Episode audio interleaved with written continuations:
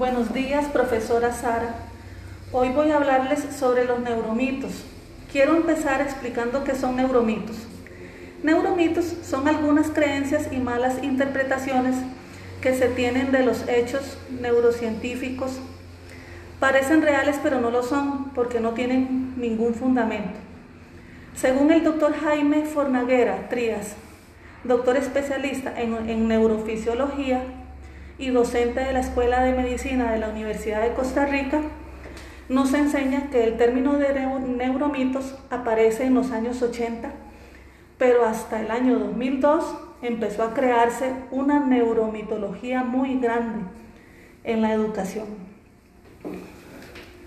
Existen muchos neuromitos en muchas áreas de las neurociencias, pero hablaré sobre un neuromito relacionado con la educación. ¿Qué dice?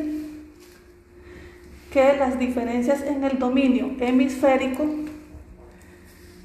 hemisferio izquierdo y hemisferio derecho, pueden ayudar a explicar diferencias individuales entre estudiantes. Y según el doctor Jaime, nos indica que lo que debemos reconocer es que los dos hemisferios del cerebro funcionan como un equipo, como en cualquier diferencia individual, por supuesto, que algunas personas tienen mayores habilidades para una cuestión o para otra, ya sea por su vallaje genético o por su vallaje familiar y del entorno. Esto quiere decir que todo lo que usted haga va a estar modulado por sus genes y por el ambiente, por una interacción completa de estos dos hemisferios. Lo que usted me puede decir es que hay un hemisferio que se dedica a la parte racional y el otro hemisferio que se dedica a la parte emotiva, sino que existen en conjunto y las diferencias individuales harán que una persona más eh, tenga más facilidades perdón, para uno de los elementos, pero no podemos separar a las personas por su dominancia. ¿Por qué? Porque su dominancia depende de sus genes y de su entorno. Y no se puede trabajar así. Así lo afirma el doctor Jaime Fornaguera.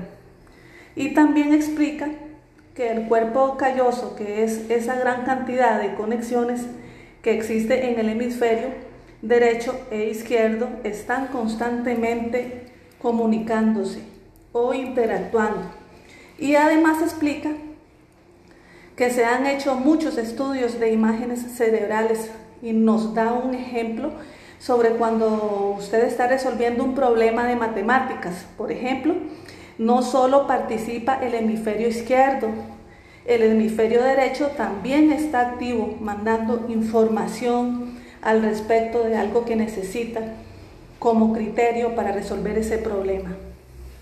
Y para finalizar, después de escuchar al doctor Jaime y de leer información sobre estos mitos, pienso que es muy importante erradicar este neuromito que acabo de describir, porque ha causado muchos problemas a nivel de docente en, cuanto a su doctrina, en cuanto a sus prácticas, ¿verdad?